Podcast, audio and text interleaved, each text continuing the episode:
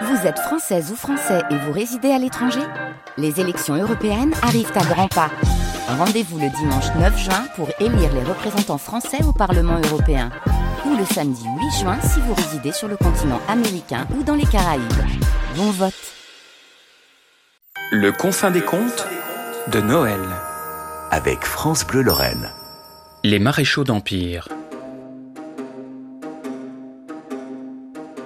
Tout ce que je vais vous dire maintenant est vrai et restera vrai tant qu'il vous plaira d'y croire. Napoléon Ier avait 26 maréchaux d'Empire, mais seuls 4 d'entre eux avaient des pouvoirs extraordinaires. Le maréchal Kellermann, un gars de l'Est au poitrail démesuré couvert de médailles, avait un souffle incroyable. Lorsqu'il se mettait à vitupérer, on en prenait pour son grade. Mieux valait alors avoir les oreilles bouchées. Certains racontent qu'il était capable de coucher une forêt rien qu'en soufflant dessus. Le maréchal serrurier, au physique fin et élancé, bénéficiait d'un sens de l'orientation hors du commun. On le chargeait de conduire des bataillons par n'importe quel temps, dans la neige et dans le brouillard, jusqu'en Pologne et en Russie. Parfois on le croyait perdu, mais on voyait alors le maréchal serrurier s'arrêter comme un chien de chasse, humer l'air et repartir dans la bonne direction. Le maréchal Pérignon avait un don que d'aucuns appelaient le don Pérignon. C'était celui de trouver de l'eau. Il se servait des baïonnettes des soldats comme de baguettes de sourcier et remontait les rues souterrains jusqu'à repérer la source. Jamais personne n'avait connu la soif en présence du maréchal Pérignon. Le maréchal Lefebvre, et c'est là son malheur, n'avait qu'un pouvoir mineur. C'était celui d'avoir tout le temps les pieds froids. L'été, il s'en trouvait fort aise, car ses pieds faisaient comme de la glace dans la braise, mais l'hiver, il souffrait de terribles engelures et frôlait régulièrement l'amputation des orteils. Un souffle incroyable, un sens de l'orientation hors du commun, de l'eau en abondance et, bon, des pieds froids.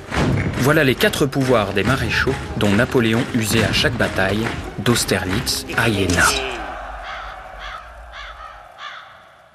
Certes, une armée compte dans ses rangs des maréchaux, mais aussi et surtout des soldats.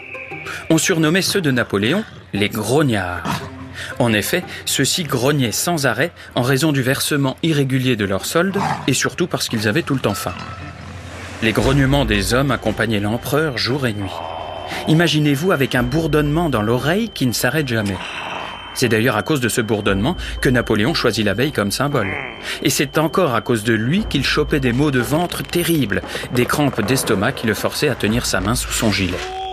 Un soir de décembre 1807, en Pologne, les grognards avaient froid en plus d'avoir faim.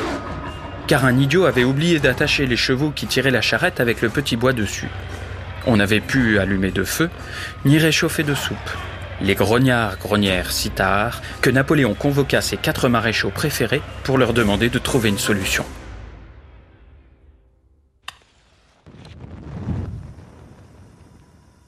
Je peux raviver un feu grâce à mon souffle, mais sans bois, pas de feu, s'exclama Kellermann.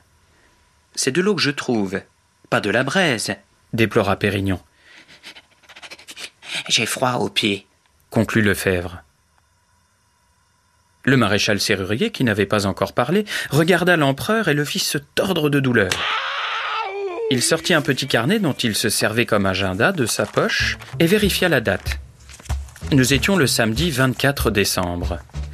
Alors il demanda aux trois autres maréchaux de le suivre et dans un coin, il leur expliqua son plan. Alors en fait, j'ai pensé qu'on pouvait faire comme ça, écoutez. Une fois le plan dit, le plan fut fait.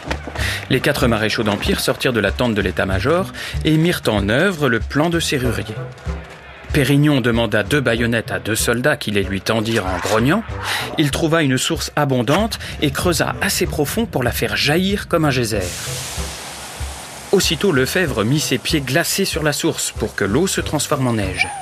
Quelques pas plus loin, Kellerman remplissait ses poumons pour provoquer une véritable tempête. En quelques minutes, la neige virevolta, tout devint blanc, on n'y voyait plus goutte.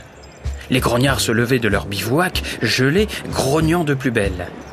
Mais soudain, l'un d'entre eux cria Hé, regardez là-bas Dans l'épaisseur de la tempête de neige, on vit passer une silhouette penchée sur un traîneau, laissant dans son sillage un petit bruit de grelot. Waouh Mal, machin, toi s'exclamaient les grognards, dont certains étaient originaires des Vosges. Tous étaient persuadés d'avoir vu passer le Père Noël. Lorsque la tempête cessa, les grognards s'endormirent sans un grognement, tout à leur rêve de cadeaux et de bons repas. Vous l'avez compris, le Père Noël n'était autre que le maréchal serrurier qui avait retrouvé le chariot de bois grâce à son sens de l'orientation hors du commun et qui avait agité une petite clochette. Lorsque les maréchaux retournèrent voir l'empereur, celui-ci dormait déjà. Il avait l'air apaisé et sa main avait lâché son estomac. Voilà donc le Noël des soldats, pensa Lefebvre. Il se berce d'illusions, ignorant que dans les conquêtes pour lesquelles il bataille, les cadeaux reviennent toujours à l'empereur. Le confin des contes de Noël. Avec France Bleu Lorraine.